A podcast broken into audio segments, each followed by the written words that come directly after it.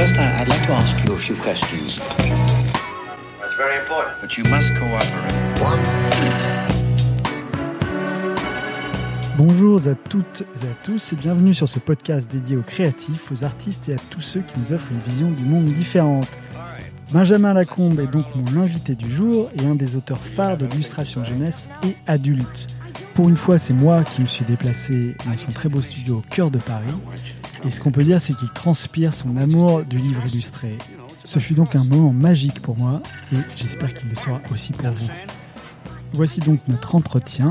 Bonne écoute. Bonjour Benjamin, Bonjour, comment vas-tu? Très bien. Merci beaucoup de m'accueillir dans ton atelier. Alors tu es aujourd'hui un artiste reconnu internationalement, puisque tu as pu- publié plusieurs livres traduits en plusieurs langues, mais en réalité, comment tout cela a commencé? Alors comment tout cela a commencé? Euh, Ben, ah, comme tout le monde, j'ai toujours dessiné. Enfin, beaucoup d'artistes le diront. euh, j'ai toujours dessiné, c'est-à-dire que et c'est ce que je vois aussi lorsque je vais dans les classes. Encore très récemment, j'étais dans des classes et j'ai eu différents âges. Plus ils sont petits, plus tout le monde dessine. C'est c'est le l'acte en fait le plus naturel pour s'exprimer. Et ensuite, avec l'éducation, avec euh, euh, les autres matières qui prennent plus d'importance, la plupart s'arrêtent de dessiner. Il en reste plus que un ou deux euh, qui dessinent. Et bah, moi, j'ai fait partie de cela. C'est-à-dire que j'ai toujours, toujours dessiné. Et c'était vraiment une passion. Et, c'est une passion qui était voilà un peu dévorante. C'est-à-dire que j'étais assez bon élève à l'école, mais je dessinais tout le temps. C'est-à-dire que j'avais à chaque fois, oui, mais quand même, dessine sur ses cahiers, etc., etc. Et au final, du coup, euh, mes parents m'ont laissé faire un peu de dessin à côté aussi. Euh, J'ai rencontré d'ailleurs euh, une jeune illustratrice animatrice que que vous avez interviewée, qui s'appelle Karine Natia. À ce moment-là, on avait euh, ouais, 14 ans. On s'était mis à faire des, cours de dessin comme ça. Et, et après, ben, j'ai fait, j'ai tenté les arts déco, les gobelins, à la suite du bac. Que en fait j'ai été au bout du concours des arts déco euh, la première année on m'a dit que j'étais trop jeune donc je l'ai retenté l'année suivante Sans prépa en fait. euh, avec entre temps une prépa. Ah oui. J'avais fait les ateliers de Sèvres euh, que j'ai beaucoup aimé en fait, qui était euh, voilà où on dessinait. Enfin c'était un peu euh, euh, tout, tout le monde le dit, mais c'est la vérité. Quand on se retrouve après avoir fait un parcours scolaire classique et euh, que euh, le dessin est toujours quelque chose d'annexe en fait. Euh, quand le dessin devient la pratique principale, là c'est quelque chose de formidable parce qu'en fait on se sent voilà enfin presque libre quoi. Donc du coup voilà dès, cette année-là et donc j'avais retenté la même série de concours et j'avais eu à ce moment-là eu j'en avais eu plusieurs et donc j'ai choisi les arts déco. Euh, Alors pourquoi celle-là plutôt que les gobelins ou, euh, alors en fait parce que euh, bon pour les gobelins euh, on a aussi les parents qui sont pas forcément mais, mais ma mère qui est universitaire qui est, qui est professeur euh, et qui a voilà qui est psychologue qui immédiatement c'est quand même faut se rendre compte que pour des parents c'est pas évident en fait si tu veux euh, que euh, qu'on se dise que ses, enfants son enfant va faire du dessin parce que c'est quelque chose de très mystérieux. Moi j'avais personne en fait dans ma famille euh, à part mon arrière arrière grand mère qui se qui était brodeuse d'art apparemment. Bon ben, alors, personne l'a connue. Enfin moi en tout cas personnellement non. Euh, c'est vécu comme souvent les professions artistiques comme euh, quelque chose de de de de pas sûr de difficile de enfin voilà que que c'est pour d'autres en fait c'est ça que les, classes mm, petites classes moyennes se disent c'est-à-dire quand on n'a pas de réseau quand on n'a pas de voilà bon euh, et donc euh, ça peut être une occupation mais en aucun cas on peut imaginer que ça devienne un travail. Et c'était ça euh, pour ma mère, c'est-à-dire que ma mère, elle était inquiète, et donc la première chose qu'elle a regardé, c'était les équivalences universitaires. Et il faut savoir que les Gobelins n'avaient pas d'équivalence universitaire à l'époque, je sais pas si c'est le cas maintenant, et d'autres écoles comme ça, les arts déco, oui. C'est-à-dire que lorsque on sort des arts déco, après cinq ans, euh, on peut enseigner, on peut, enfin voilà, on peut faire beaucoup de choses autres que simplement la pratique du dessin en fait. C'est c'est un c'est euh, équivalent euh, de la licence euh, ou je sais plus. Enfin bon voilà. Euh, c'est donc euh, du coup euh, c'était un peu pour ça aussi Euh, et parce que c'est vrai que euh, quand même en me renseignant je me suis dit que à l'époque, les Gobelins étaient vraiment, euh, et d'autres hein, écoles comme ça étaient très très euh, spécialisées. Euh, c'est-à-dire que vraiment on y venait pour euh, une pratique en particulier, voilà l'animation ou le graphisme ou l'illustration, etc. Et cette, école qui a un niveau vraiment d'excellence, hein, euh, eh bien enseignait ça. Pas forcément le reste. Et les Arts déco, c'était le contraire. C'est-à-dire que ça n'est pas une école qui forme, on pourrait dire, à une pratique à un niveau d'excellence, parce que honnêtement, techniquement parlant, il y a plein d'écoles euh, qui forment à l'illustration de manière beaucoup plus pointue. Euh, je peux penser à Emile Cole, à Penningen, etc. Euh, mais les Arts déco, en revanche, ouvrent un panel et un champ et une, une possibilité de prendre en main, en fait, son, son, destin parce que ça forme beaucoup des directeurs artistiques, des, des gens comme ça qui vont être pluridisciplinaires, euh, mais qui vont avoir une vision complète en fait. Et, et du coup, ça donne une versatilité qui est formidable parce qu'en fait, ça permet ensuite, euh, voilà, de se poser ces cinq ans, ces cinq ans où on pratique plein de choses, on se pose des questions, euh, on essaye des tas et des tas de choses, et finalement, en essayant ces tas et des tas de choses, c'est là qu'on se trouve. Parce qu'en fait, chaque discipline, on comprend quelque chose et on se comprend un peu mieux. Et donc, du coup, on, voilà, on va progresser. Et, finalement, à la fin, effectivement, c'est assez bien fait. Parce que la dernière année, on sait ce qu'on veut faire.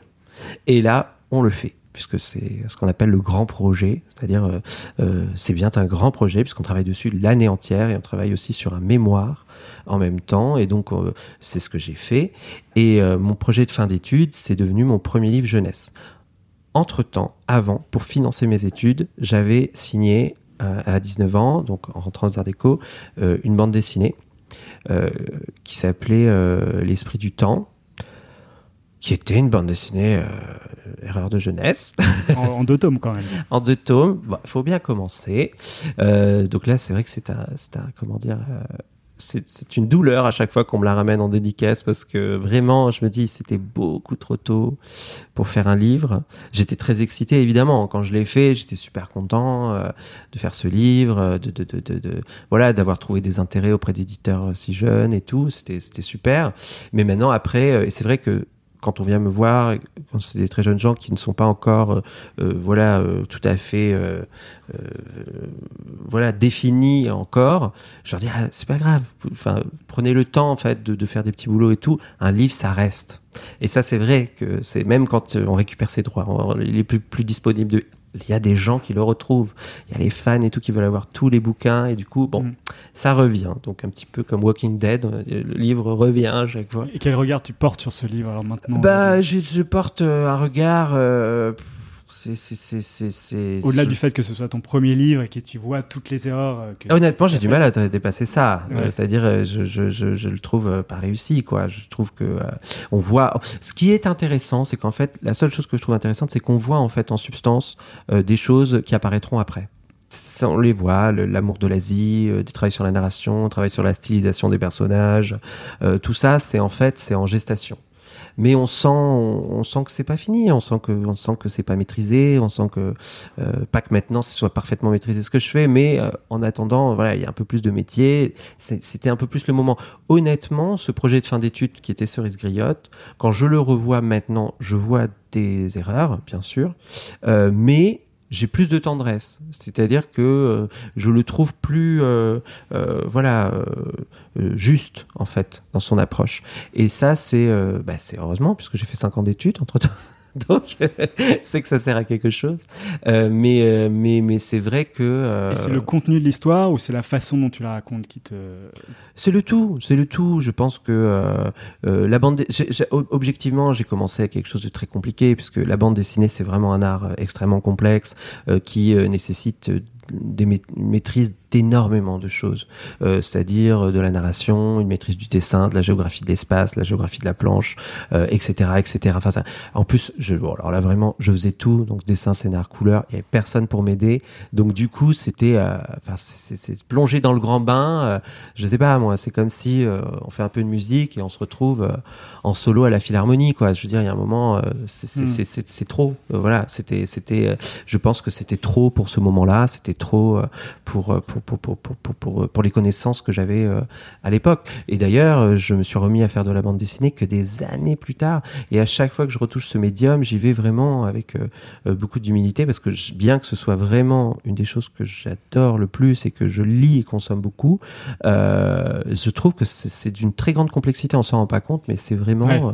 Voilà. C'est- pour ça que enfin, la bande dessinée dont tu parles, c'est Léonard et Salaï, mhm. que tu as faite il y a 4 ans, je crois. Enfin, en Oui, 2014, c'est ça Oui, c'est ça. Euh, et c'est pour ça que tu t'es fait aider du coup de Paul Echegoyen, que j'ai aussi reçu. euh, Euh, alors, en fait, c'était un peu autrement. C'est-à-dire que quand j'ai voulu faire cette bande dessinée, j'avais cette idée de bande dessinée depuis longtemps. Et mais c'est vrai qu'après la première expérience de l'esprit du temps, où j'ai vu toutes les difficultés, je me suis dit, oh là là, réaborder une BD tout seul. Une BD, quand on s'y met, c'est quand même un an, un an et demi de travail minimum euh, tout Mm. seul, quoi. Et que sur ce livre-là. Donc je me suis dit, oh là là, c'est- et j'ai plein d'envie, en fait. Je fourmille d'envie, j'ai plein de projets. euh, euh, donc c'est difficile de se, se dire, allez, je pars pour euh, un an et demi euh, sur, sur le truc et tout et tout, tout seul. Donc, euh, et euh, Paul, en fait, euh, lorsque je l'ai rencontré, il euh, présentait son book euh, à, comment, euh, je crois, au Salon de Montreuil. Et j'ai un ami galeriste qui me le présente, qui s'appelle Olivier Souillet. Il avait jamais publié euh, et, euh, et je trouve qu'il avait beaucoup de talent. C'est-à-dire, je, vois son truc, je dis ah, quand même. euh, voilà, il a beaucoup beaucoup de talent et, et, euh, au milieu de son book, je vois un, une, des, des, des, des photos d'un projet qu'il avait fait dans son école autour de Léonard de Vinci. Et j'avais ce projet de Léonard de Vinci. Et je vois aussi que à l'époque, vraiment, il avait une grande force pour les décors. Il était beaucoup moins à l'aise sur les personnages. Euh, C'était d'ailleurs un souci parce que c'est difficile de raconter une histoire euh, sans personnage. Donc, euh, je l'ai d'abord présenté à Sébastien Pérez, qui a écrit une histoire pour lui, qui a été son premier livre, euh, qui euh, qui lui a euh, fait un, un- livre sans sans personnage. Et ensuite, moi, je lui ai proposé de travailler avec moi euh, sur les crayonnés des décors. euh, sur Léonard et Salaï, du coup, puisqu'il avait un intérêt pour De Vinci, et ça lui permettait de commencer à apprendre la bande dessinée et de faire des premiers livres, quoi. C'était les premiers pas. voilà, donc ça s'est passé comme ça. Est-ce qu'on peut espérer un deuxième tome alors Eh Parce qu'il y a un ben, oui. tome annoncé. C'est ça. En 2020, il sortira. Cette fois-ci, je le fais tout seul. Parce que depuis, euh, Paul, euh, il a évolué, il a fait, il fait ses livres et c'est bien. Euh, donc voilà, c'est en cours, ça sortira en 2020. Et Il est en retard, mais ma foi, ça correspond parfaitement à, à Léonard de Vinci qui était tout le temps en retard, qui livrait jamais euh, ses travaux et tout et tout. Donc je- je- ça, ça n'aurait pas été logique. En fait, ça, ça participait presque de la, de, du projet de, de, de le faire, euh, de, de voilà, de prendre son temps entre les deux tomes. euh, voilà. Donc c'est moins dans la douleur qu'avant. Pour faire de la bande dessinée, non, ça reste difficile. euh, franchement, euh, c'est- moins. euh, c'est fou parce que quand je suis rentré, pour revenir euh, au quand je suis rentré aux Arts Déco, c'était vraiment. Je faisais, du coup, je venais de signer la BD, et pour moi, dans ma tête, j'allais faire de la bande dessinée toute ma vie. C'était ça, j'adorais ça depuis tout le temps, et je, c'était, je pensais que j'allais faire ça. Et en fait, c'est amusant parce que on se rend compte que parfois les choses qu'on aime, ce qui, euh, euh, voilà, ce qui nous, c'est pas nécessairement ce pourquoi euh, on est bon. Euh, je voulais faire de l'animation, donc du dessin animé, ça c'était mon tout premier rêve avant la bande dessinée, et ensuite de la BD. Au final, à chaque fois que je touche à ces médiums, c'est difficile, c'est presque comme le statut Facebook, c'est compliqué. Ouais, L'animation à la bande dessinée, c'est quand même euh, très compliqué. Ouais. Enfin, C'est compliqué. C'est chronophage surtout. C'est chronophage, c'est compliqué, euh, c'est euh, voilà, c'est des, arts vraiment d'une grande complexité et, et je pense que les gens se rendent pas compte parce qu'il y a une profusion de bandes dessinées, mais c'est pas pour autant que c'est facile de faire une bonne bande dessinée, tout comme c'est pas facile de faire un bon film d'animation. Il y en a beaucoup qui sortent, pas tant que ça qui sont voilà qui marqueront euh, l'histoire de l'animation et, euh, et c'est c'est assez complexe quoi. Donc euh, du coup c'est vrai que lorsque j'ai lorsque je fais une bande dessinée, euh, euh, voilà, je, je, je, je vais pas en faire, enfin, je vais pas en faire 50. J'en ai, j'ai deux autres projets de bande dessinée après Léonard et Salaï. Euh, un projet où je dessinerai pas, qui sera fait par euh, Marco Mazzoni. Donc ça, c'est super. ça, ça permet de faire une BD, mais voilà, une partie des difficultés, euh, c'est pas, c'est pas, c'est pas soi euh, qui l'a. Et puis euh, l'autre projet de bande dessinée, c'est une bande dessinée en, en un tome, très paginé, que je ferai avec un scénariste qui s'appelle Yann euh, et que j'ai envie de faire depuis des années. Je crois que lui, il attend même plus que je la fasse, parce que. mais voilà, j'ai vraiment envie de les faire. Je les ferai. dit, en tout cas. Et alors, est-ce qu'on peut savoir le contenu de sa bande dessinée? Ah bah non, surtout Non. que vu, que comme- vu le temps que ça met que je, que je la fasse, euh, non, je vais garder quand même le contenu pour moi. Ok. Alors, tu parlais de Cerise Griotte euh, tout à l'heure, qui était un énorme succès. Je crois qu'il a été traduit euh, assez vite après sa sortie. Mhm. Et c'est ça qui, t'a- qui a lancé ta véritable carrière, finalement. Oui, Qui oui, t'a oui. conforté dans l'idée que tu allais en faire Ouais. un métier. Après, je dois dire que quand je réanalyse et quand je vois, en fait, par rapport à. faut quand même se resituer, c'était il y a quand même 15 ans euh, euh, que j'ai fait mon premier livre. Euh, c'était il y a 10 ans qu'est sorti Cerise Griotte. Enfin, 11 ans. Il y a 12 ans, 2006, 12 je ans, crois. 12 ans, oh là là, 12 Ouais. ans qu'il est sorti. Donc, bon, le, le, enfin, vraiment, le secteur a énormément changé depuis, hein, faut le dire, c'est, c'est horrible à dire, mais c'est encore plus difficile. C'est, vraiment Ah oui, beaucoup, beaucoup, beaucoup plus difficile. comme la les- bande dessinée, finalement. c'est ouais, c'est Plus de livres qui sortent. Il y a plus de livres qui sortent, il y a une beaucoup plus grande concurrence, et, et puis euh, du coup les éditeurs sont de plus en plus frileux. Faut, faut être honnête. euh, et euh, et pour moi, être passé maintenant de l'autre côté, puisque j'ai une collection que je dirige, euh, c'est aussi difficile euh, pour les éditeurs parce qu'effectivement ils sont confrontés au même problème. C'est-à-dire arriver à défendre des nouveaux livres, c'est difficile auprès des libraires parce que souvent on les oublie, mais les libraires euh, aussi euh, parfois, comme ils ont voilà à faire du chiffre, etc. Ils prennent que les trucs qu'ils connaissent et, ils soutiennent moins quand même Hmm. les tout premiers livres, les choses comme ça. Et voilà, donc c'est quand même difficile. Et c'est vrai que quand on, oui, pour revenir à Cerise Griotte, ça a été un succès. C'était pas non plus. Euh, sais pas. je- À pas partir du moment où il est le- traduit, j'imagine que. oui, oui, non, il, est traduit, il a été traduit tout de suite et euh, il a euh, vraiment eu un bon succès d'estime et euh, il a bien vendu, il a épuisé son tirage, machin. Euh, c'est surtout, je me rendais pas compte à quel point c'était exceptionnel à l'époque. C'est-à-dire, je me suis dit, voilà, c'est vrai que tout de suite j'ai eu une traduction qui est très rare à obtenir, qui est la traduction aux États-Unis. En plus, il a eu des prix là-bas. Il a été vend- très bien vendu, réimprimé. Ça, c'est très rare. Je le sais depuis, puisque j'ai fait une quarantaine de livres. J'en ai euh, sept, je crois, seulement aux États-Unis. Donc, ça montre que ça, ça c'est pas un couplet euh, automatique. hein. Ouais. Et, euh, et donc, c'est vrai que euh, ça m'a clairement lancé. C'est-à-dire, ce livre-là m'a fait remarquer auprès d'autres éditeurs. Euh, euh, on est venu me proposer euh, du, du- du travail. Euh, euh, j'ai, mais c'est vrai que je, je dois dire que je vivais déjà en fait de mon travail avant. C'est-à-dire euh, la bande dessinée, euh, l'intérêt par rapport au livre jeunesse, c'est que si on est régulier dans sa production, on détermine le nombre de planches qu'on a besoin de faire pour que ça fasse entre guillemets un salaire. Et à partir du moment où on est régulier, eh ben, on a un salaire. Ce qui est quelque chose qu'on n'a pas du tout en livre jeunesse, puisque un livre jeunesse, on va mettre 2, 3, 4 mois à le faire. On va avoir une avance qui, en général, quand c'est les premiers contrats, est une avance ridicule. Euh, et euh, du coup, ensuite, bah, il n'y a plus rien. Il faut re... Et pourtant, il faut un temps de gestation, par exemple, pour pouvoir faire un nouveau projet. On va pas euh, Hmm. faire les projets euh, les uns derrière les autres comme ça. Et pour autant, euh, bah, il n'y a rien. Il n'y a pas de salaire. Il n'y a rien qui vient à ce moment-là. Et puis, quand on démarre, on n'a pas de droit d'auteur encore des livres précédents. Donc, en fait, on n'a rien. Euh, il n'y a pas de chômage. a pas de... Donc, c'est vrai que euh, c'est difficile quand même, hein, le livre jeunesse au début. Il faut quand même s'accrocher. Et même quand on a un livre qui fonctionne, euh, comme mon premier livre, euh, c'est pas euh, du tout cuit, euh, c'est pas euh, les éditeurs qui se mettent euh, à vous lancer des, pro- des, des, des, des, des contrats euh, mirobolants et tout ça, ça c'est dans les films. Hein. Hmm. Ça n'existe pas euh, dans la réalité objective du métier. C'est-à-dire, euh, euh, il faut bouffer du lion, c'est-à-dire euh, ou de la vache enragée. C'est-à-dire, euh, il faut vraiment euh, euh, ces premiers livres.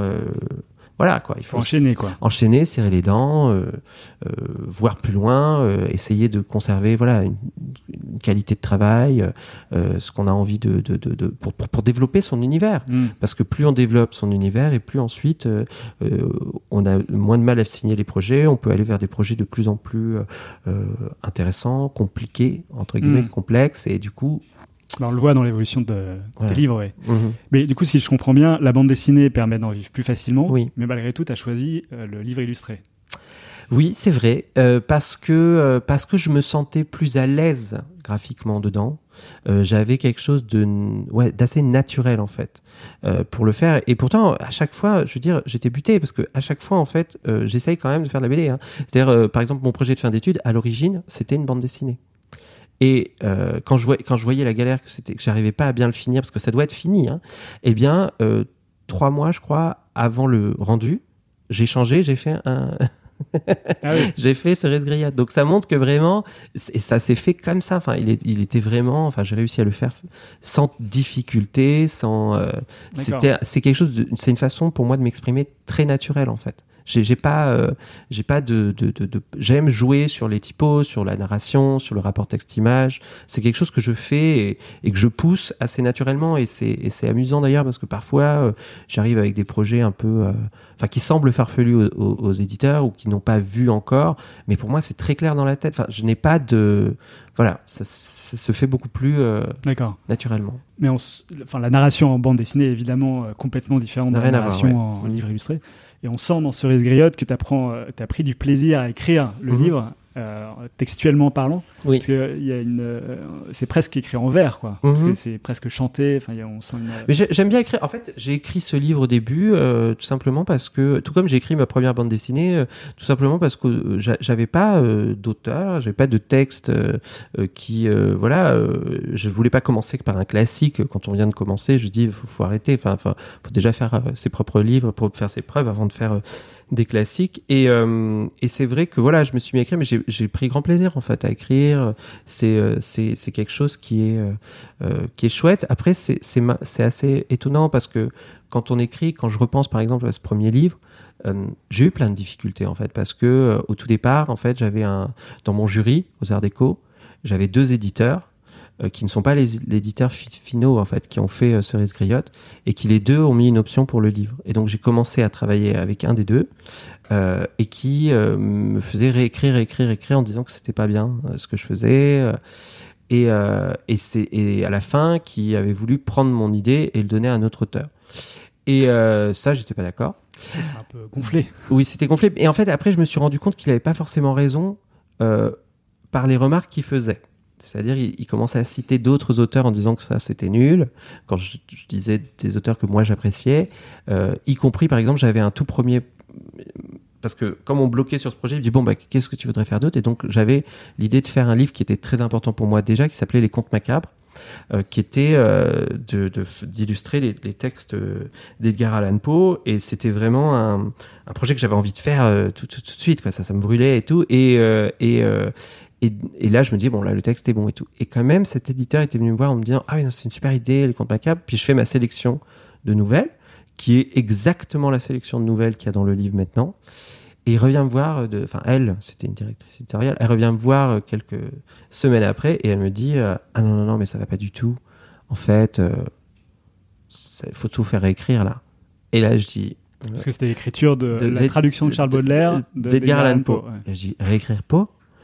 Traduit par Baudelaire dit ah oui, oui, euh, bah, peut-être que c'est la traduction parce que bon, Baudelaire, c'était un poète, mais enfin, c'était vraiment pas un écrivain. Bon, et là, quand elle a dit ça, en fait, là, je me suis dit, en fait, depuis le début, j'écoute ça comme parole d'évangile, je reprends euh, les textes, mais là, concrètement, elle a dit une grosse connerie, donc euh, c'est pas possible. Et là, je me suis permis de le présenter au Seuil, qui était venu me voir à l'époque où j'étais aux Arts Déco, Françoise Matteux, qui était ma directrice, qui était directrice du Seuil, et, et qui m'avait donné des bons conseils en plus à l'époque, puisqu'elle m'avait, c'est elle qui m'avait conseillé quand je faisais la BD de bah, peut-être euh, me réorienter vers des trucs de, jeunesse, et elle avait, euh, elle euh, m'avait donné des, conseils sur les plans, tout ça. Elle avait repéré en fait ce petit crayonné de cerise que j'avais fait.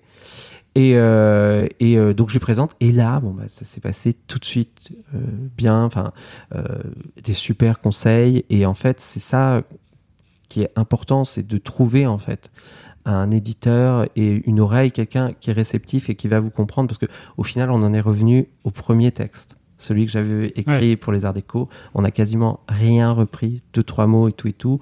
Le texte est sorti, ce texte qu'on euh, disait si mauvais, etc. Chez l'autre éditeur, euh, il a reçu plein de prix. Enfin voilà, bon.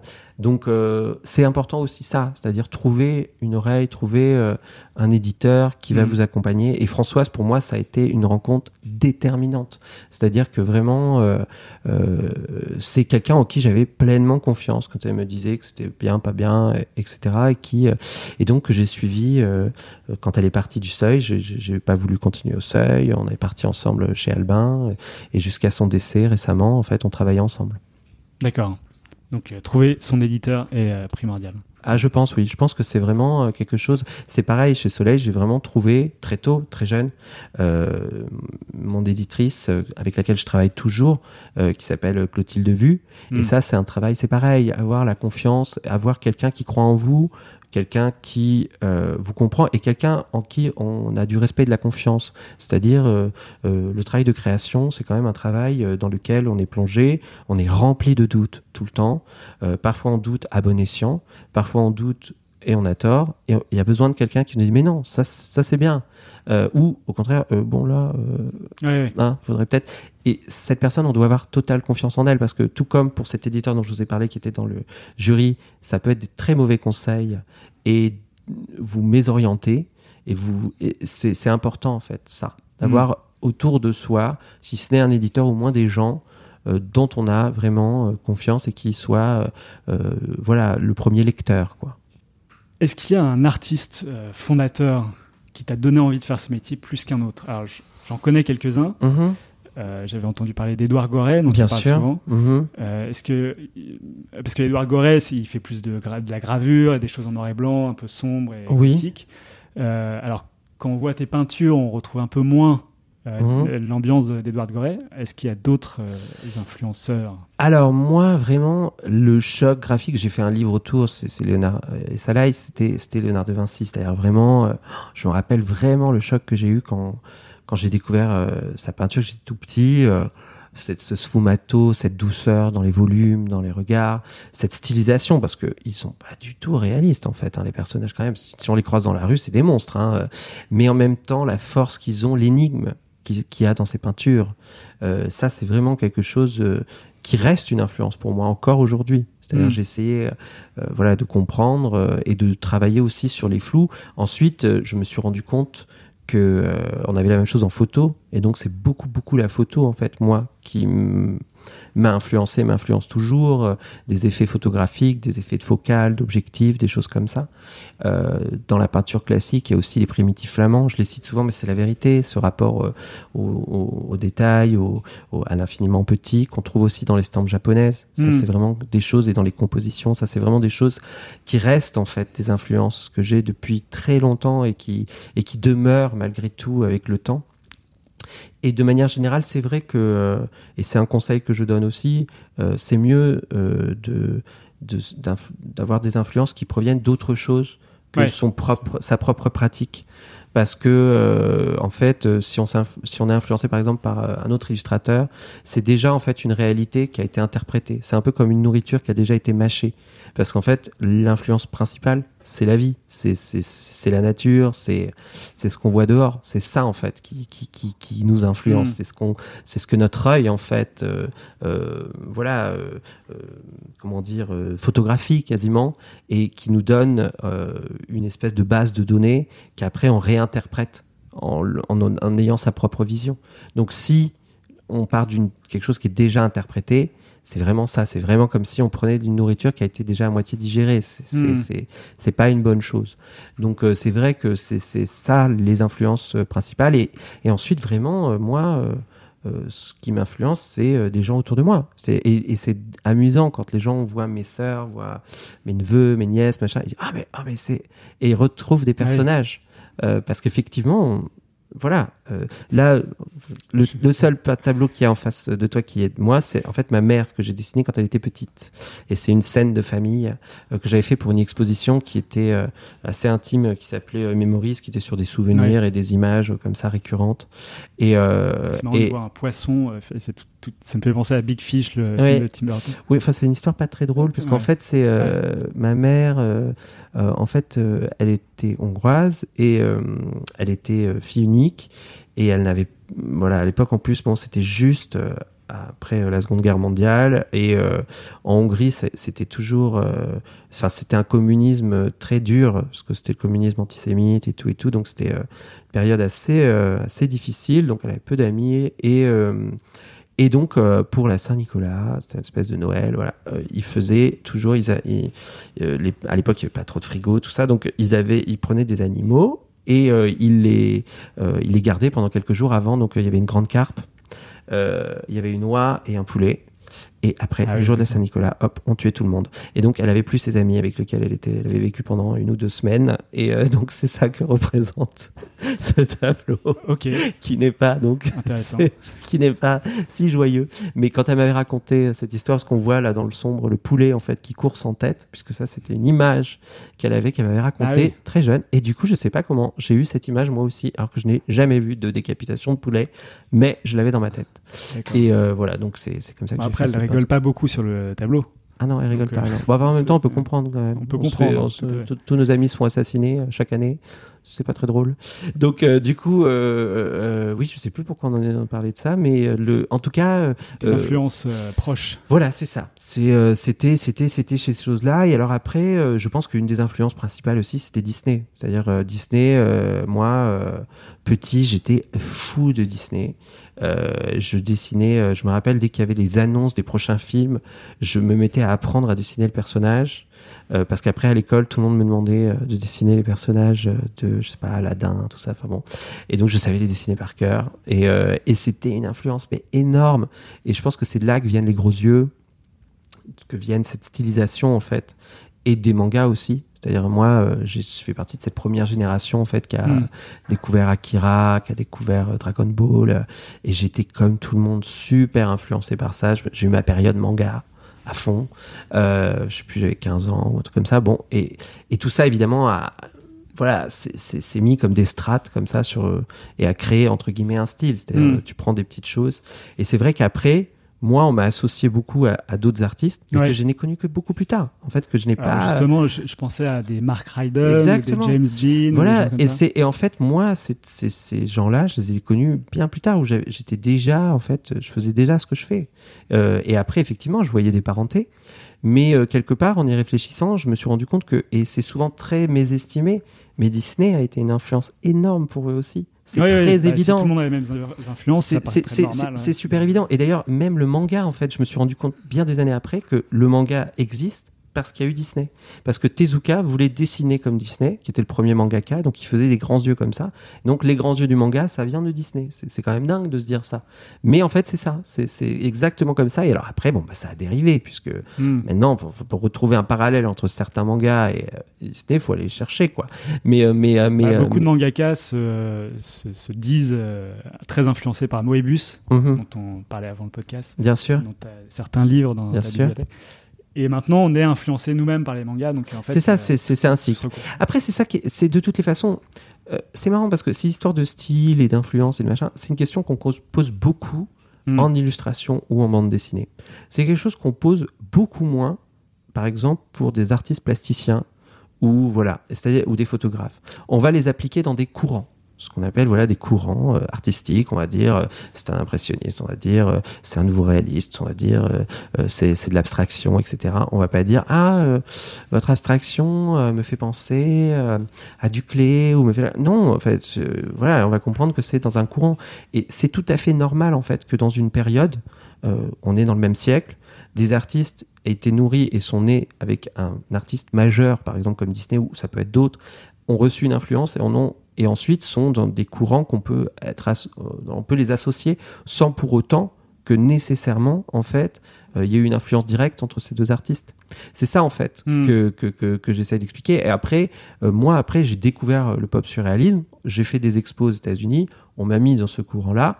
Évidemment, après, maintenant, je les connais. Donc, euh, bien sûr qu'ils ont dû m'influencer. euh, euh, des gens comme Ryden ou James Jean. euh, euh, D'ailleurs, James Jean, moi, c'est un des artistes que je trouve les plus euh, formidables maintenant. Enfin, je trouve Ouais. qu'il y a quelque chose euh, là de- d'extraordinaire dans, dans, dans ce qu'il produit et dans.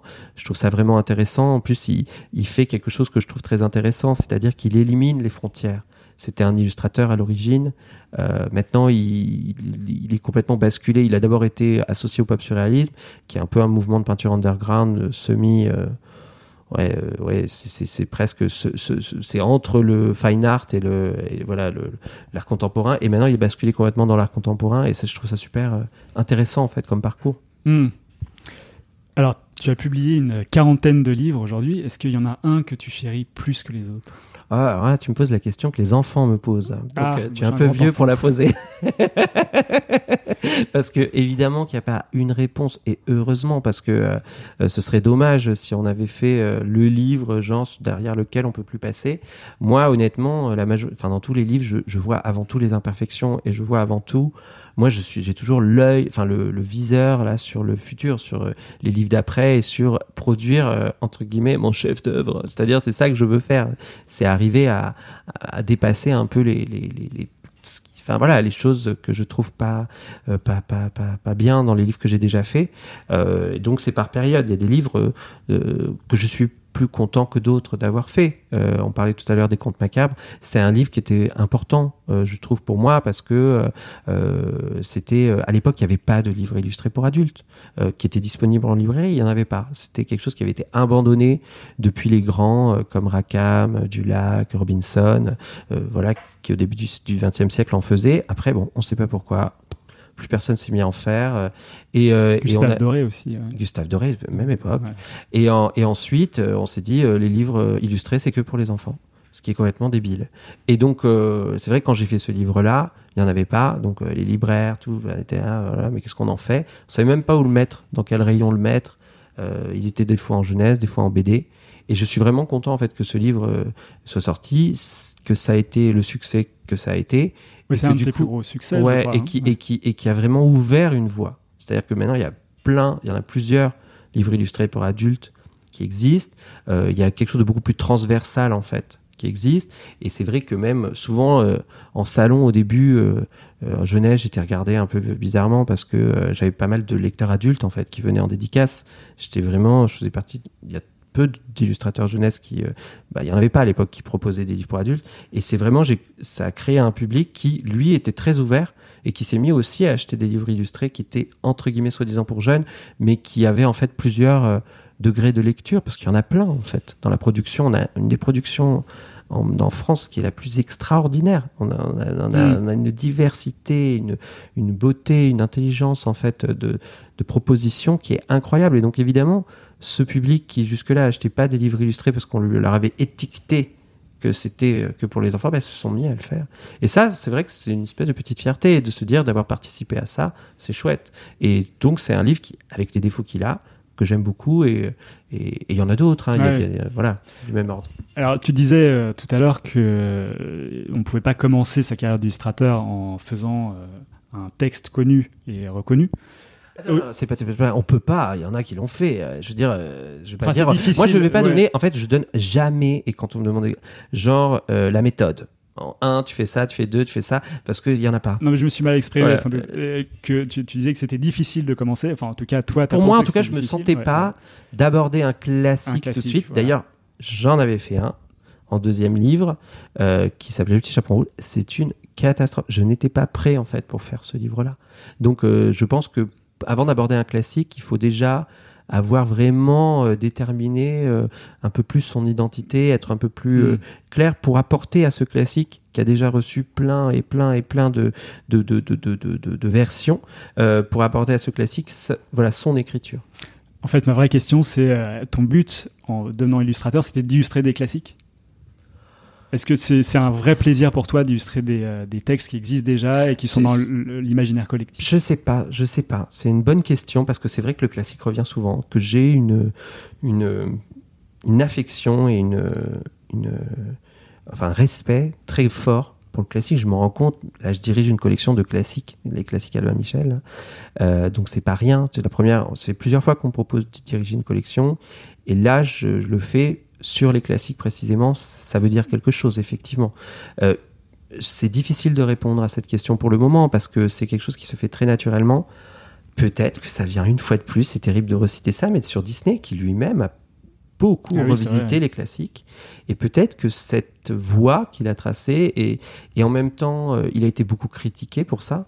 Mais pour moi, maintenant, travailler depuis quelques années sur les classiques, euh, de son vivant, les réinterprétations qu'il avait faites étaient brillantes, mais vraiment brillantes. C'était très intelligent la façon dont il reprenait certaines parties, etc. C'était, c'était son point de vue. On peut l'aimer ou pas. Il avait une vision effectivement très, euh, gentil du monde, enfin une vision très très positive qu'on qu'on peut parfois regretter. Mais en revanche, il y avait une cohérence dans ce qu'il faisait qui était qui était assez formidable. Et Mm. même dans les artistes qui vous convoquaient, je veux dire, les, des types comme Irving Earl, Gustav Tengren, etc., c'était des très grands artistes et très intelligents, en fait, d'avoir fait appel à eux pour euh, un peu déterminer euh, les, les- les frontières du style qu'il allait créer, qu'il allait devenir. Oui, bien Voilà. sûr. Et alors, tu euh, collabores beaucoup avec Sébastien Pérez. Mhm. Euh, et finalement, tu écris moins de textes aujourd'hui. Est-ce que euh, c'est parce que tu as moins envie, parce que tu prenais du plaisir à, à Mhm. écrire justement Cyrus Griotte, et, euh, à faire cette bande dessinée, Léonard et Salai? Aujourd'hui, qu'en est-il? Ben, en ce moment, je suis en train d'écrire un texte où je fais que le texte, justement, pour Marco Mazzoni. Oui, c'est ce qu'on se disait. Euh, J'ai plusieurs textes là qui sont prévus. Euh, après, euh, la difficulté, c'est que Sébastien Perret, j'ai commencé à collaborer avec lui et c'est vraiment quelqu'un avec qui je développe vraiment euh, bien les univers que j'ai envie de développer. On, on- on- c'est un ping-pong. Voilà, c'est vraiment un ping-pong. On, on part d'une idée, hop, j'en donne une, il en donne une, ta ta ta ta. Et donc, paf, paf, paf, ça monte et ça nous, ça fait des livres vraiment, euh, je trouve, où je suis parfaitement satisfait en fait du texte qui est illustré. Euh, on parlait des livres que j'ai préférés, un livre comme L'herbier des fées, j'aurais jamais pu le faire sans Sébastien. Et c'est un des livres dont je suis le plus fier. J'aime beaucoup son, sa, sa, construction euh, parce qu'il est vraiment comme un millefeuille, c'est pas une narration euh, linéaire, c'est vraiment par bribes qu'on comprend l'histoire et que, et que et du coup ça c'est vraiment par ce ping-pong là et parce que aussi il s'est concentré sur le texte parce que c'est vrai que avec le temps venant pourquoi j'écris moins? Parce que tout simplement, euh, j'assume déjà beaucoup de casquettes. C'est-à-dire, euh, je fais la direction artistique de mes livres toujours, je fais la maquette, je fais le choix du papier, je vais au calage des livres, euh, je, fais aussi de la recherche, c'est-à-dire de, techniques. Il y a des techniques que j'ai été les premiers à faire, la technique de découpe laser que maintenant tout le monde utilise. Moi, je l'ai fait en 2007, j'étais le premier, on avait même un brevet. En fait, j'avais fait ce truc-là et pendant un an et demi, personne n'a pu en faire. Et après, tout le monde, alors là, je vais dire, ça a été la déferlante. Tout le monde fait tout le temps des livres découpe laser, à, voilà, à tort et à travers, à vrai dire d'ailleurs, parce que je pense qu'une technique ne doit toujours être au service de l'histoire. Hmm. C'est-à-dire, euh, une technique, c'est comme une couleur, c'est comme ça doit servir sa narration, ça doit avoir du sens. Et euh, c'est pour ça d'ailleurs que moi, la technique de laser, par exemple, je l'ai réutilisée euh, que deux fois après, parce qu'en fait, ça correspondait parfaitement aux histoires que je devais raconter. Et euh, mais tout ça, ça prend du temps en fait. Tout ça, ça prend du temps. Euh, maintenant, je dirige une collection euh, et, et le temps de se concentrer sur le texte. Que l'acte d'écriture, c'est quand même un acte singulier qui nécessite quand même de se couper beaucoup, hein, de, de prendre le temps, de laisser venir l'idée, mûrir, réécrire, réécrire, réécrire. Et c'est vrai que moi, j'ai toujours plein de, de sollicitations, de demandes, de choses comme ça. Et, et du coup, de moins en moins, en fait, j'ai ce temps-là, mais ça veut pas dire que je le referai pas. J'ai j'ai des projets, j'ai déjà des textes écrits en plus. Hmm. Euh, mais plus j'avance et moins j'arrive à faire de projets dans l'année, parce que chaque projet demande de plus en plus de temps. Et donc, plus les projets se repoussent et se repoussent et se repoussent. Donc voilà, c'est un peu le hasard du calendrier et c'est pas nécessairement une volonté. D'accord. Alors, tu parlais justement de la fabrication de tes livres. Chacun de tes livres est vraiment euh, poussé jusqu'au bout de ce qu'on peut faire en fabrication. Tu, tu disais que tu avais inventé. euh, Ah, j'ai pas inventé. Non, t'as pas inventé. J'ai- j'ai- déposé un brevet, du Ouais, coup, pour ouais. moi, c'est lié à l'invention. Mais euh, sur le dernier livre, Magici- Le Magicien d'Oz, où tu as mis une euh, peinture. euh, euh, je je sais pas comment on peut appeler ça, une euh, Peinture irisée, irisée, ouais, voilà. ouais, ouais. Mais là, en fait, là, c'est pareil. On a créé un procédé. Voilà. Ah, Mais moi, je ne estime pas que je suis. Je l'ai créé, mais en fait, c'est. euh, ça n'avait pas été fait avant. Et pour le coup, on a dû inventer une couleur, par exemple, pour le magicien d'os qui n'existait pas. Donc, il y a une couleur Pantone maintenant, qui est, qui, est la couleur Pantone qu'on a créée Ah oui, avec. est euh, donc déposé par Pintone. euh, bah là, enfin, elle est déposée, elle a son nom. Bon, pour l'instant, ça Ouais. s'appelle Benjamin Lacombe. Bon, euh, je pense qu'après, elle aura un numéro, et puis, euh, voilà, ça sera une couleur du nuancier, hein, je pense. Mais c'est une couleur, en fait, pourquoi? Parce que j'avais cette idée, parce que tout part de l'idée. C'est-à-dire, je me dis pas, je vais inventer une couleur. Je veux dire, je, Ouais, non, c'est pas, c'est pas comme ça que ça marche. C'est que au départ, je me dis, je veux qu'on ressente ce que ressentent les personnages. Or, à un moment dans le Magicien d'Oz, ils arrivent dans la cité d'Émeraude et on leur demande d'enfiler des lunettes parce que le verre euh, qui est émis par cette cité, par les émeraudes et tout, est tellement intense qu'il peut le brûler leurs yeux. Bon. Je me dis, ouais, ouais, quand même, comment on va représenter ça? C'est compliqué quand même. Et donc, du coup, je me, je me dis, mais qu'est-ce que je peux faire graphiquement qui nous fait euh, ressentir la même chose? Je me suis dit, je peux pas mettre un gadget avec une paire de lunettes qu'on enfile alors qu'en fait on peut tout à fait regarder le livre sans lunettes. C'est- débile.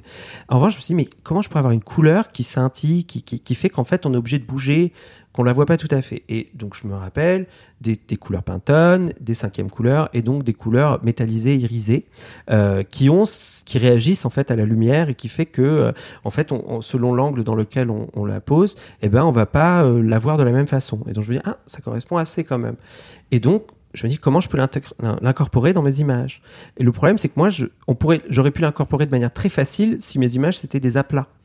Euh, parce que bah les Pantone en fait ça agit comme ça c'est une cinquième couleur c'est-à-dire c'est une couleur qui vient après toutes les autres et qui comme une sérigraphie est impliquée à 100% paf comme ça et donc la couleur est parfaitement lumineuse et tout. C'est pour ça qu'on peut obtenir des fluos des, couleurs dingues.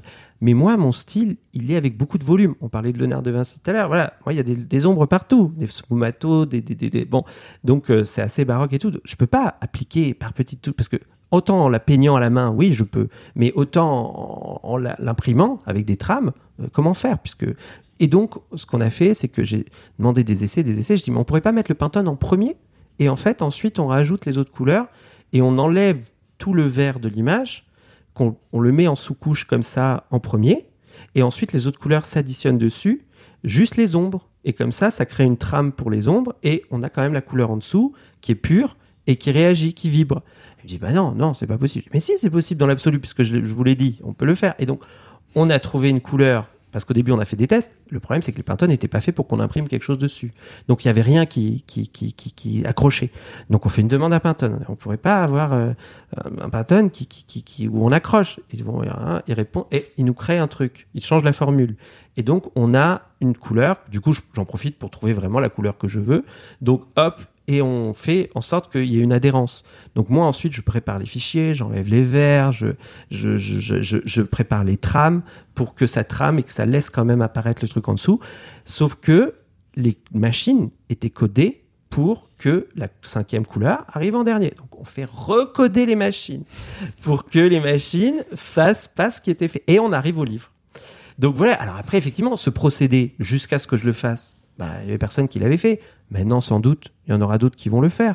Euh, mais euh, faut mais savoir ce qu'on veut quand même pour, arriver à recoder Mais- les machines, aller mais voir Pantone. c'est ça, c'est ça. Bah, c'est ça, c'est sûr que c'est c'était pareil. Je me rappelle, j'avais fait un livre qui s'appelait euh, Carmen, et j'avais cette idée d'une métaphore sur tout le livre autour du fil et autour de de- de- de- d'une toile qu'elle tisse comme une araignée dans laquelle les, les hommes, parce que c'est l'archétype de la femme fatale, Carmen. Donc c'est vraiment euh, cette femme dont on croise le regard qui est tellement belle. Hop, en gros, on est on est dans sa toile et bon, il va pas nous arriver que des, bonheurs a priori parce qu'elle est terrible. hein. Et elle est beaucoup plus dure d'ailleurs que celle de Bizet, hein, que, la Carmen de l'opéra. Et donc en fait, euh, j'avais cette idée de la toile. Je me disais, Ah, quand même, ce serait formidable qu'on ait, un fil et de la toile la couverture. Surtout qu'en plus, euh, il y avait cette idée de la mantille dont parlait tout le temps Mérimée. Et il utilisait la mantille à la fois pour ce côté araignесque, mais en même temps pour ce côté comme une menthe religieuse avec le mot. Et, et cette, la menthe religieuse qui est terrible pour les hommes, hein, on le sait, on le sait bien. Et donc, enfin pour les hommes, pour, pour les mâles, euh, voilà. Euh, et, et donc, du coup, je, je réfléchis, je dis, mais quand même, une broderie, ce serait formidable pour faire cette mantille brodée dès la couverture. Et j'arrive avec cette idée. Et je trouve un, deux livres avec de la broderie. C'était euh, le catalogue Martin Margiela et le catalogue de Sophical. Euh, sauf que ces broderies, je pourrais vous les montrer, c'est des broderies euh, de juste de, lo- de lettres. c'est des broderies ouais. assez grosses, Ouais. quoi. Assez, euh, mais quand même, pour moi, je me dis, bah, si on a pu broder ça, on peut broder, pourquoi pas, on pourrait broder une mantille. Ouais. Donc j'arrive avec chez mon imprimeur avec cette idée. Il dit, ah non, non, non, non, non, on peut pas, c'est pas possible. et tout. On a fait sept tests. Et on a réussi à la fin, parce que si, à force de conviction, on y arrive, et on peut. Mais c'est ça qui m'intéresse, c'est- de pousser euh, Ouais. voilà, les le limites. prototype euh, du Mm. livre. Mais alors, pourquoi euh, Est-ce qu'il y a un besoin de postérité sur ces livres? Parce que euh, des livres comme ça, qui sont aussi, si beaux, aussi bien euh, finis, on n'a pas envie de les jeter, on n'a pas envie de les donner. euh, donc, on- J'ai pas cette idée. Moi, j'ai l'idée d'une narration. C'est-à-dire, tout participe à raconter une histoire. Et je suis, et je, vraiment, je le prône, et, et je sais que même si j'explique tout du livre, les gens se rendent pas compte à quel point ça... Et en fait, si. Et moi, je le vois par rapport au lecteur, ce qu'ils m'en disent après. Quand tout est travaillé comme ça, c'est-à-dire vraiment du choix de la couverture, on parle d'un tissu pour Carmen ou pour Frida, des découpes, des trucs, ça fait ressentir des émotions. Les gens, en fait, lisent le livre d'une certaine façon, ils sont dans une certaine condition qui fait qu'ils ne reçoivent pas les informations pareil que si c'est un petit truc soupe, rêche. Euh, euh, voilà, c'est pas la même chose en fait. Et je, je, tout ça, ce ne sont que des outils. C'est vrai que rajouter le sens du toucher, c'est quand même quelque chose. C'est impératif. c'est, on est des êtres euh, euh, avec euh, du son, avec. Euh, c'est pour ça que quand je fais des livres numériques, j'utilise le son aussi, avec du son, avec du, du, du, toucher, avec l'œil, avec effectivement le cerveau qui réinterprète tout ça. Et en fait, c'est un peu comme une cuisine, c'est-à-dire les épices qu'on va rajouter, les trucs participent à ce Ouais. qu'on ressent en fait avec le plat en entier. C'est la même chose pour un livre. Donc tout ça pour moi ça, ça naît que des outils en fait. Et c'est c'est pas pour le désir de faire le plus euh, le livre le plus compliqué du monde ou quoi parce que bien sûr je pourrais faire je pourrais dire eh, euh, comme certains ont fait euh, ah on a fait de la découpe laser. Ah moi je vais faire un livre de découpe laser avec 200 pages de découpe laser. Non je veux dire si ça a pas de sens à quoi bon? Faire une débauche comme ça de moyens? Non c'est c'est pas qui aura la plus grande. C'est pas ça le but. Le but c'est de faire un livre qui soit cohérent et un voyage en fait pour le lecteur qui lui permet de, de, de, de ressentir toutes les émotions qu'on veut lui faire ressentir. Alors, est-ce que tu sais d'où te vient ce besoin de créer?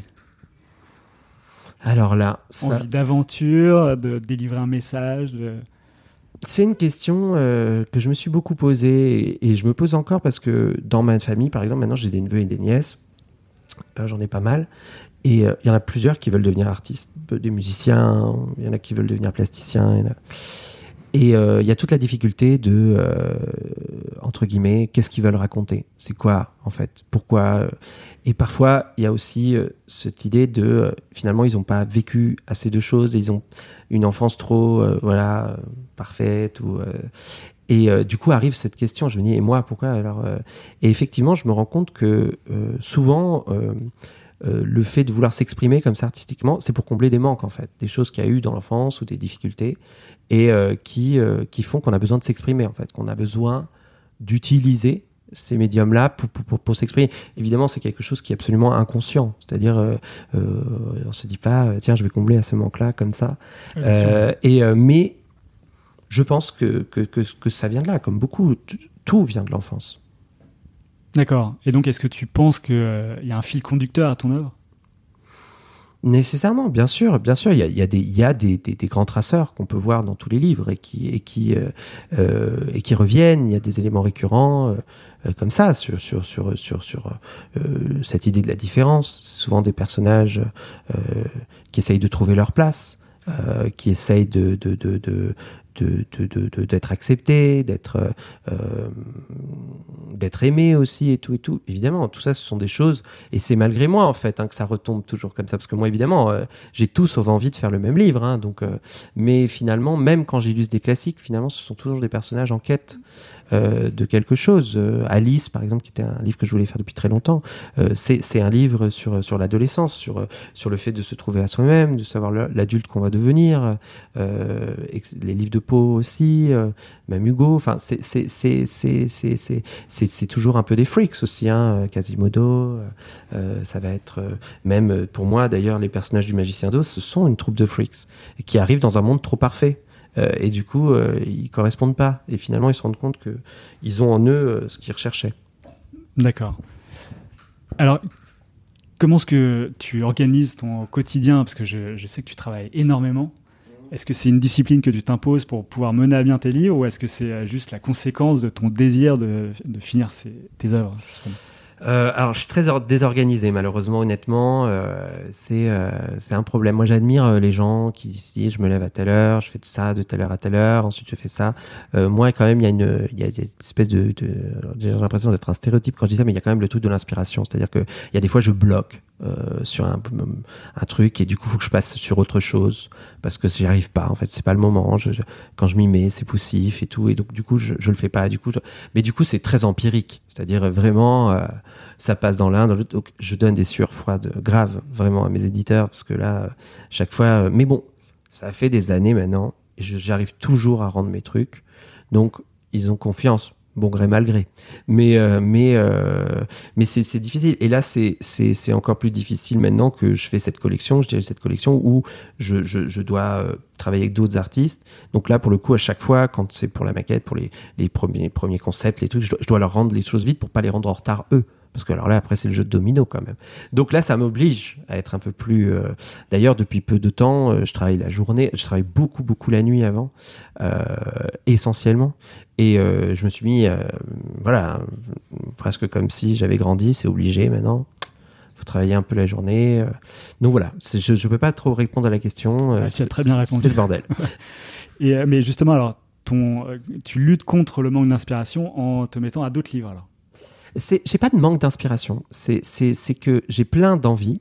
Et après, il y a des moments pour faire les choses. Vraiment. Ça, je, je, je, je pense sincèrement. euh, moi, j'ai plein de projets et des envies euh, qui sont des projets de dans deux ans, trois ans, quatre ans, cinq ans. Enfin, j'ai, plein de choses comme ça. Donc, je manque pas d'inspiration. Mais en revanche, c'est pas le moment pour le faire. C'est-à-dire, je, je le sens pas. Je, je suis plus sur ce projet-là à ce moment-là. Donc, le fait de travailler sur plusieurs projets en même temps, et plusieurs types de médias. J'ai toujours un truc d'animation en même temps. Là, j'ai un film d'animation. J'ai en même temps des livres, j'ai la direction de collection, j'ai des affiches, euh, voilà, j'ai des choses comme ça. Et ben, ça permet que quand il y a un truc qui bloque, hop, tu bascules à un autre.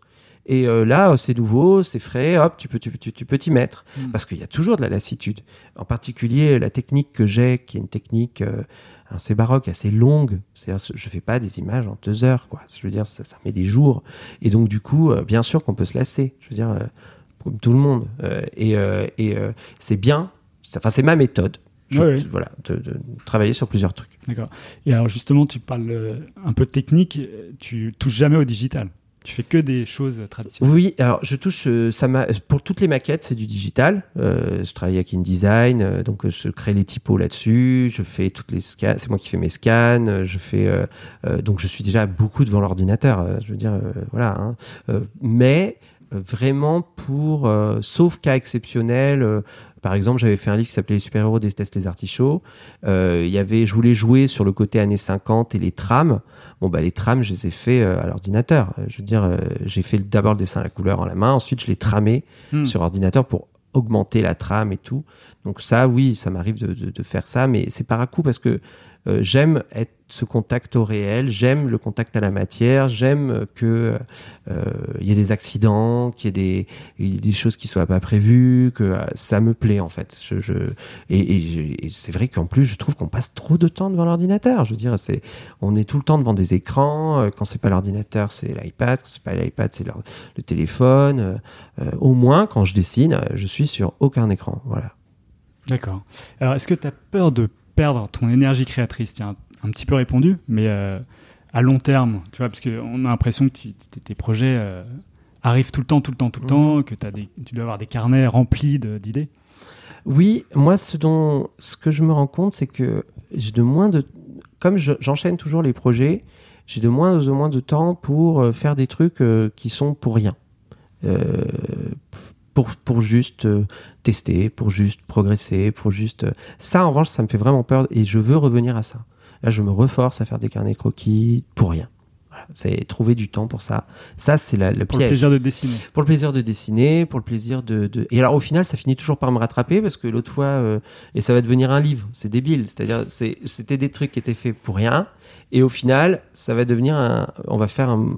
reproduire un Moleskine exactement avec des, tas de croquis, parce que c'est mon galeriste qui est tombé sur des croquis, il dit mais putain tu montres jamais tes croquis, euh, c'est bête, c'est vachement bien, en plus il y a des trucs que tu jamais...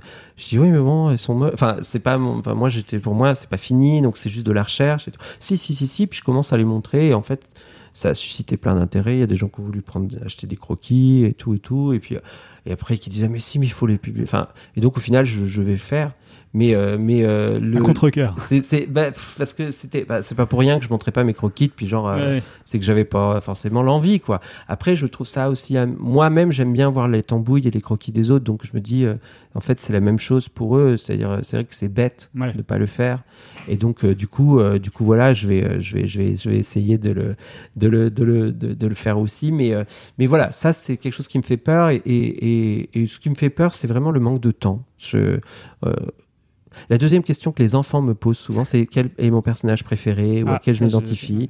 Donc tu n'as pas encore posé la question, Je mais, la poser, mais je, si tu veux je- la je vais la répondre. C'est pour moi, c'est vraiment le lapin blanc. J'ai vraiment l'impression de courir après le temps. C'est sans doute pour ça que j'adore autant Alice euh, et, les petits lapins, mais euh, je me je me sens très proche de ça. J'ai l'impression de courir tout le temps après le temps et de ne jamais avoir le temps de d'aboutir. euh, euh, mon rêve, ce serait justement de pouvoir passer le temps que je veux sur une image ou par exemple sur des peintures pour une juste qui soit pour une expo et tout. Et j'ai jamais eu ce temps-là en fait. J'ai jamais eu euh, ce truc-là de me dire euh, euh, bah, voilà, il n'y a pas de il y a pas de date. Voilà, je le fais et Est-ce que tes œuvres, tu as, l'impression qu'elles sont terminées quand tu les as finies ou est-ce que c'est juste les délais qui t'imposent de le terminer c'est vraiment les délais. T'aimerais vraiment les travailler encore plus euh, Bien sûr, moi honnêtement, euh, il y a les parties que je préfère dans mon travail, c'est le démarrage, c'est-à-dire le, le conception, les crayonnés, euh, et ensuite c'est la finalisation. C'est là où je prends le plus de plaisir, c'est-à-dire c'est sur euh, rajouter du détail, tout. Après, c'est pour moi aussi une, euh, comment dire, je lutte contre ça parce que c'est pas forcément ce que j'aime chez les autres, par exemple. J'aime qu'il y ait une énergie en fait dans, dans, dans la peinture, j'aime qu'il y ait des choses pas finies.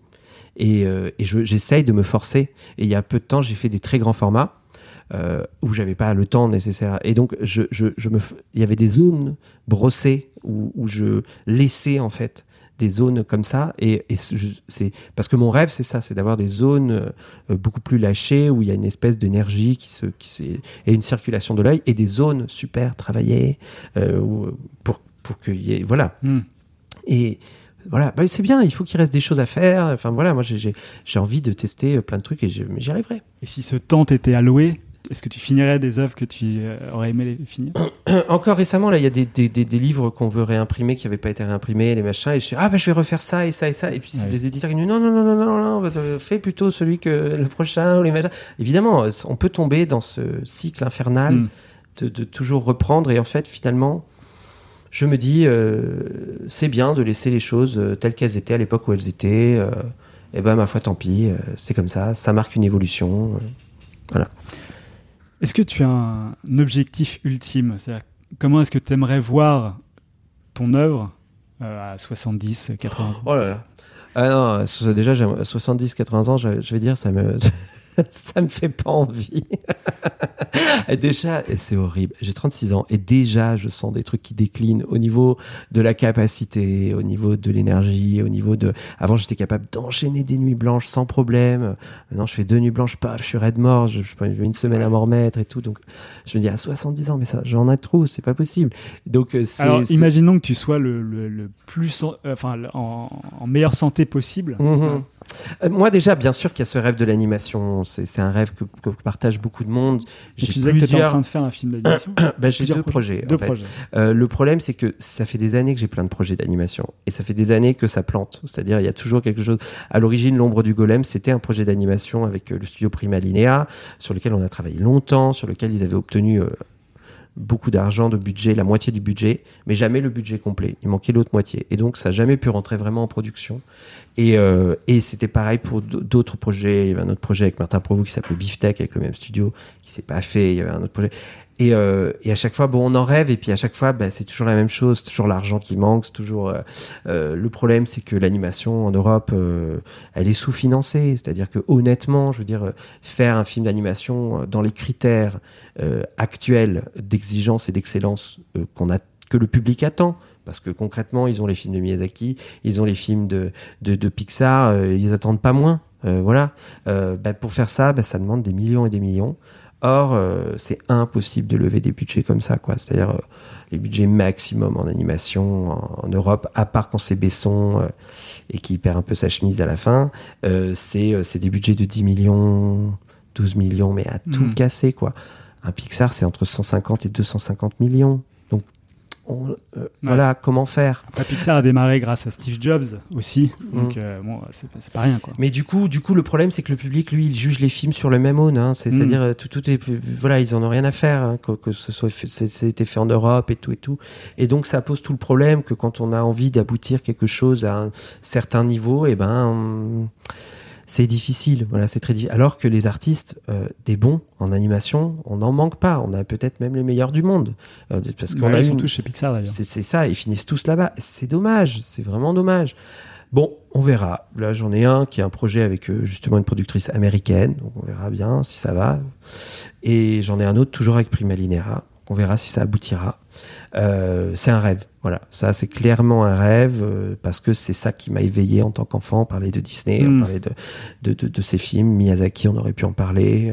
Euh, même Akira, la première fois que je découvre Akira, ou Ghost in the Shell. Oh, Ouais. C'était, j'étais là, waouh. Donc, euh, j'aimerais et je pense quand même que le cinéma d'animation, ça c'est l'un des seuls qui procure cette émotion-là. C'est, c'est quand même euh, magique. Ouais. Où on n'aurait pas parlé, on n'a pas parlé de Burton et de, de l'étrange Monsieur Jack. Je veux dire, oh, moi, mon rêve, c'est de faire un film en stop motion un jour. Je veux dire, c'est, Ouais. c'est, voilà. dans- c'est dans Cerise Griotte où tu mets une poupée euh, qui ressemble un Bien peu à- sûr. J'ai mis la poupée Sally, j'ai mis euh, euh, Jess Kellington et euh, euh, dans un livre qui s'appelait La funeste nuit d'Ernest, qui est plus disponible maintenant, mais qui était où je mettais tout. Donc il y avait une tombe Goret, il y avait voilà des références à Burton, il y avait des références à Wilde, il y avait des références à voilà à tous ces artistes un peu Un Gorée. voilà Goré évidemment hein, qui m'ont euh, euh, et donc euh, donc c'est oui l'animation. Ça reste un rêve travailler aussi sur une expo que de peinture ça aussi la photo. Moi j'ai fait beaucoup j'ai beaucoup hésité quand j'étais aux arts déco en fait et mon prof de photo voulait vraiment que je fasse de la photo et vraiment au moment de spécialisation ça a été une grosse décision. C'est-à-dire j'ai hésité énormément et, un jour faire de la photo vraiment ça me dirait bien aussi. D'accord. Donc plein de projets bah oui à l'intérieur d'autres Heureusement. euh, d'autres multitudes de projets. Alors on arrive à la dernière question de ce podcast où euh, j'aime bien demander quel est l'objet culturel qui t'a le plus marqué ces derniers temps. Alors c'est un objet ou ça peut être une expo ou euh... Euh, non, ça ouais, une expo, un livre, une expo, un film. Ouais, il y en a plein. hein. Moi j'ai plein de trucs. Bon, c'est- pas c'est pas en vidéo, mais si vous aviez vu, il y a beaucoup de livres ici. Moi j'aime mettrai les beaucoup- références dans le, Voilà. le- le podcast. J'aime beaucoup, beaucoup, euh, beaucoup. euh, Il y a donc il y a plein de livres évidemment que j'ai trouvé euh, très beaux et qui m'ont qui m'ont touché. Il y a toujours là en cité un comme ça euh, au, au dépôt. Bon, une expo moi que j'ai adoré, c'est en ce moment euh, au musée des arts décoratifs l'expo Atun Creeks. Euh, j'ai découvert honnêtement parce que je connaissais mm, mal son travail. Donc déjà lui, son travail est absolument impressionnant parce qu'il y a une évolution hallucinante entre les premiers trucs à Mireille l'abeille là et puis les derniers qui sont vraiment très beaux. Mais en plus, euh, c'est la première fois depuis l'expo Disney au Grand Palais que je vois une expo avec un tel commissariat d'expo. C'est-à-dire qu'on a quand même dans cette expo tous les plus grands dessinateurs animaliers. Donc il y a du des originaux de Béatrix Potter, d'Arthur Rackham, de Granville, de Benjamin Rabier, de Gustave Doré, de Téniel, et tatati, et tatata. Et là, tu dis, mais c'est pas possible, c'est, que c'est ça? C'est, voir des originaux comme ça euh, à Paris, c'est incroyable. pas vu passer cette expo, mais ça C'est donne envie là. magnifique, c'est à tomber, ça donne des tonnes d'envie. Euh, parce que là, j'ai justement un projet de, de livre animalier que je suis en train de faire. Et donc, euh, c'est une tradition. Il y a du Shepard, le mec qui a fait Winnie l'ourson. A- Enfin, c'est euh, et ça, ça dégage une grâce, une une légèreté, une beauté, en même temps une profondeur qui est formidable. C'est un, c'est un, une feel good expo. Voilà, ça, est super super bien. Il y a une autre expo dans le même ordre. On parlait de la touche et de quelque chose de très, je, enfin, les Nabis au musée euh, du Luxembourg, c'est génial, c'est vraiment magnifique, un travail de la touche, de tout ça qui est super. Et puis euh, il y a une autre expo que j'ai adorée qui euh, pareil autour de- des animaux et, qui a un concept formidable autour de la condition animale et de du circuit alimentaire et en même temps du rapport à la chasse, du rapport à l'animalité, du rapport à, à ce qu'on mange, à ce qu'on est, à ce que on peut retomber sur De Vinci qui disait euh, un jour on, on jugera les hommes qui mangent les animaux comme on juge euh, les hommes qui mangent les hommes et on en revient à ça puisqu'on se rend compte Ouais, qu'il y a une conscience animale, tu- tu- on se rend compte que, etc., et qu'en fait, on, on, on a complètement déshumanisé notre rapport à l'animal et à, et à la, et à l'indi- donc c'est une expo mais magnifique d'Isabella Hunt. Bon, cette fois-ci, elle est il faut aller la voir à la haie, aux Pays-Bas, mais elle est d'une beauté, d'une puissance. Du coup, si on peut pas aller la voir, il y a son catalogue d'expo euh, qui est euh, vraiment beau, qui fait réfléchir et qui, et qui est vraiment, euh, vraiment intéressant. Très bien. Eh bien, Benjamin, merci infiniment Merci de ton temps et euh, j'ai hâte de voir la suite de tes œuvres. Merci. À bientôt. À bientôt. Ciao.